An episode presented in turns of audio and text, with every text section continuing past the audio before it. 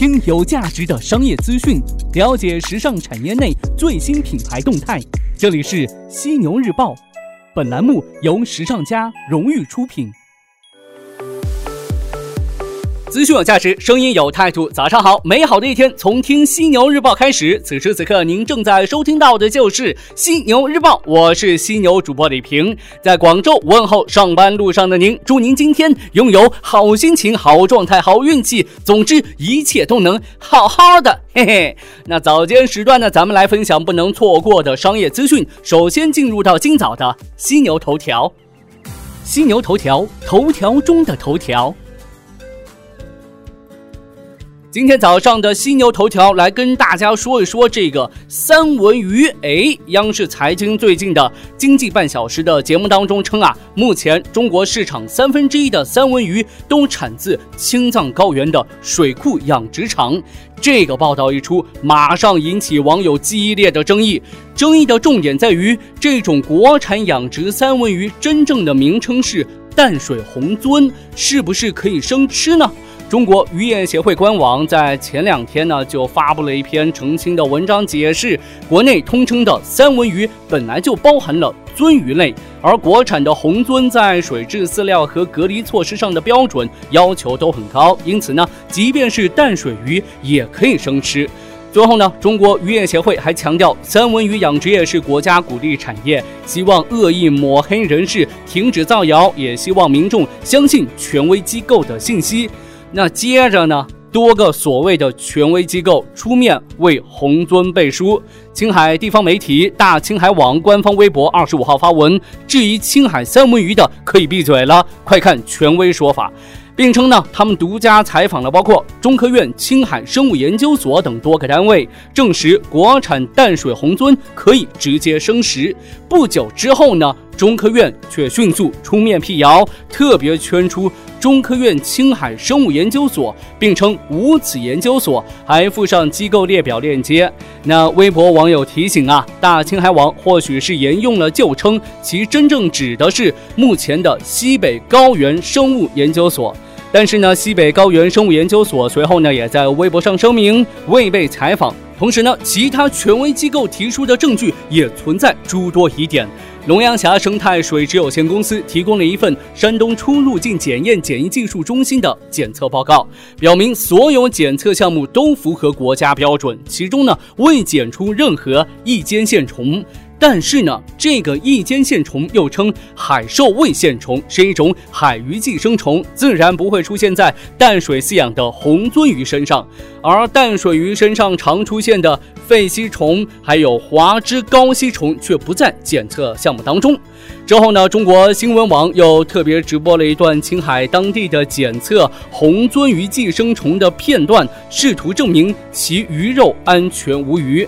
不过呢，影片中啊，一整片厚厚的鱼肉被直接置于显微镜的光源上头，而不是取样鱼肉组织放在可透光的玻片上，这是中学生物理课都会避免的错误。同时呢，显微镜也没有开机。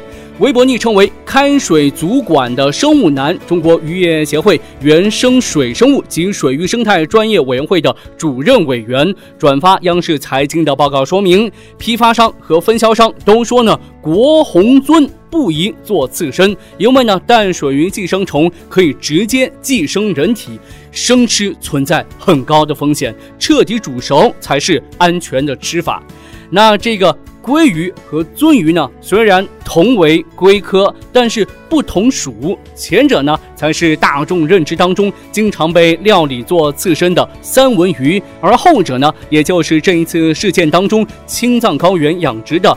淡水虹鳟鱼多数终身生活于淡水环境，只有部分亚种会按不同季节分别生活在淡水和海水当中，原产于北美。近年来呢，被商家自国外引入到国内养殖。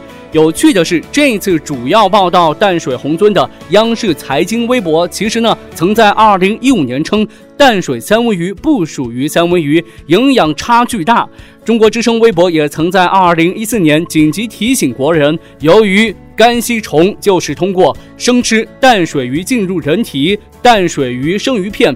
不能生吃。不论淡水鱼或海水鱼，的确呢都存在寄生虫的风险。但是呢，淡水鱼当中可人畜共通的寄生虫的种类呢较多，像这个肺吸虫啊，还有华枝高吸虫和阔节猎头绦虫等等。因此啊，相对而言的话，生食淡水鱼感染寄生虫的风险更高。中国渔业协会的公告当中提到，他们养殖的红鳟都是投喂膨化饲料，这样做呢，能够断绝红鳟通过采食寄生虫的低宿主而被寄生的途径。但是呢，红鳟还是可能在使用膨化饲料的前提下受到寄生虫的感染。过去呢，在智利养殖的淡水红鳟鱼当中呢，便曾经发现过这个阔节猎头绦虫，而常被提起的华枝高吸虫也可能在鱼类呼吸的时候跟着水流一起被吞下的。那红鳟呢，在国内养殖业如此受欢迎，是因为它和这个大西洋的鲑鱼相似度很高，鱼肉颜色都是橘红色，价格呢却比大西洋鲑低很多。中国有较高可支配收入的中产阶级，在过去十年内逐渐的增加。鲑鱼对中国消费者来说是营养价值高又不太贵的海洋选择之一。几个主要出口国呢，都在过去几年内感受到中国市场对鲑鱼的庞大需求啊。智利二零一六年上半年到中国的鲑鱼出口量同比增长百分之七十二。苏格兰呢，在二零一三年出口至中国的鲑鱼产量是二零零九年的近两千倍，而去年中国在全球养殖三文鱼的消费排名是第三名，仅落在欧盟和美国之后。因此呢，直接把红鳟称作淡水三文鱼，甚至不标志“淡水”二字就卖，成为一门好生意。类似鱼目混珠的海产造假问题，其实呢不只发生在中国，而是一项全球性的问题。国际海洋保育组织 Ocean 呢就指出，美国呢有超过百分之九十的海鲜呢都是进口的。进口海鲜从打捞上岸到被消费者吃下肚，经过繁琐的交易环节，也造成许多欺骗行为。跟这次发生在中国的问题很类似，中间商以不同品种等成本更低的类似水生动物作为替代品。那目前呢，美国食品药品监督管理局已经是明文规定，红鳟鱼在食品包装上不得标注为鲑鱼。其实呢，只要避免生食红鳟鱼，就能剔除寄生虫感染的问题。煮熟后的红鳟鱼也出现在许多日料店当中，富有营养，也非常不错，好吃。所以啊，大家就不要去生吃这个红鳟鱼的鱼片了。好的，头条过后进入到资讯速递的板块，来关注到有价值的商业资讯。首先来说到朋友圈的淘口令，那从今天开始呢，你的朋友圈里头可能再也看不到淘口令了。二零一八年五月二十号，微信对微信外部链接内容管理规范相关规则进行了升级。第一条就是规范特殊识别码及口令类信息传播。尽管没有点名，但明眼人都能看得出，这是对阿里的淘口令的直接封杀。微信官方表。表示这一次升级是为了保障用户隐私安全，优化微信外部链接体验。这次微信彻底封杀淘口令，或是对微信系统内淘宝客的最后一击。爱彼迎这边，共享住宿平台爱彼迎近日在其应用当中新增了故事功能，以向用户推出住宿服务之外，增加更多的社交属性。那目前呢，这一功能还处在 beta 测试阶段，被邀请参与这次测试的用户能够上传十秒的短视频，以分享自己的住宿旅游体验。这个功能呢，被看作是爱彼迎进一步推广其平台上旅游体验服务的努力。通过旅游体验功能，当地主人可以提供一系列附加辅助旅游的选。项是爱彼迎核心共享住宿功能的进一步延伸。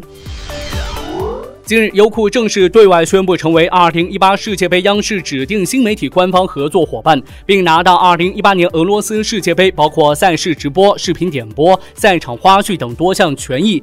这意味着本次世界杯2018年6月14号至2018年7月15号期间，国内用户呢将能够直接在优酷手机客户端和 PC 端观看64场世界杯比赛高清直播，还可以通过 CIBN 酷喵影视在智能电。视上或通过天猫魔盒、天猫魔屏收看世界杯赛事高清内容。最后来说到苹果，苹果公司近日宣布将关闭位于美国新泽西州大西洋城的一家零售店，并启动一轮罕见的小规模裁员。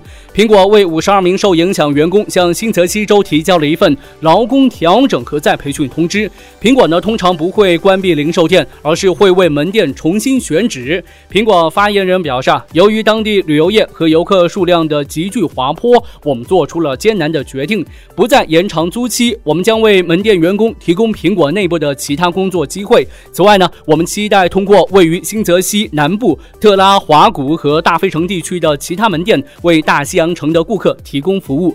苹果在全球范围内有五百多家门店，其中呢，超过一半位于美国。好的，进入到今天最后话题互动的板块，来跟大家聊到的是：你每个月的流量够用吗？在流量资费下调的大背景下，不少用户反而觉得。这流量是越跑越快，实际的资费支出呢不降反升。原本一个 G 够用一个月，如今呢却挺不过十五天。有网友认为啊是运营商呢在偷流量，业内专家表示这是错觉。那么我的问题来了，你每个月用多少流量呢？够用吗？都用在哪儿了呢？赶紧留言来跟我分享一下吧！别忘了在留言的时候呢附上您的联系方式，我会选取幸运听众送上时尚家定制的犀牛。抱枕一个。那昨天早上呢，咱们聊到新旧手机号更换带来的困困扰，来看一下大家对此都是怎么回复的。一位叫做花前月下戏子龙的听众说：“不能注销的账户才恐怖呢。得到二手号的人可能会通过前任相关账号知道前任的生平。”再来看到这位叫做君妮的听众，他说啊，确实挺尴尬的，所以呢，不好换号码。素锦年华，他说有的。换号码的时候，总会忘掉哪里没有更换新号。现在想换都不敢换，能换尽量不换。我跟这位听众的想法是一样的，能不换号码呢就不换号码，因为换号码的成本太大了，风险也挺大的。除非呢旧的号码能够立马注销，降低风险，那还是可以考虑换一换的。否则坚决不换，您说呢？好的，今天早上咱们就聊这么多，感谢您的收听，欢迎您吐槽本期节目，我会关注您的每一条留言，也欢迎您关注时尚家学院微信服务号，时尚时尚最时尚的时尚专家的家商学院的学院，时尚家学院里的更多精彩等待您的发现。我是犀牛主播李平，今天晚上的犀牛日报与您不听不散。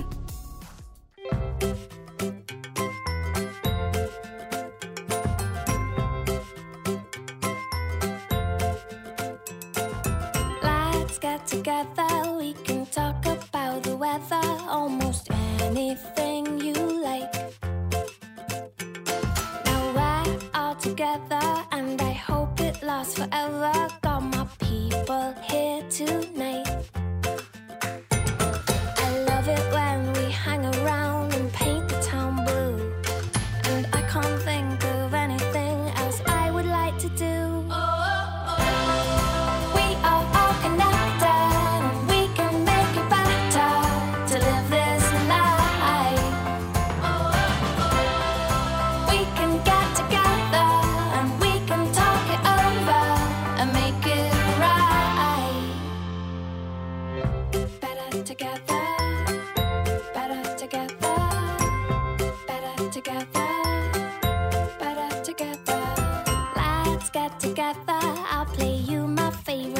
cara.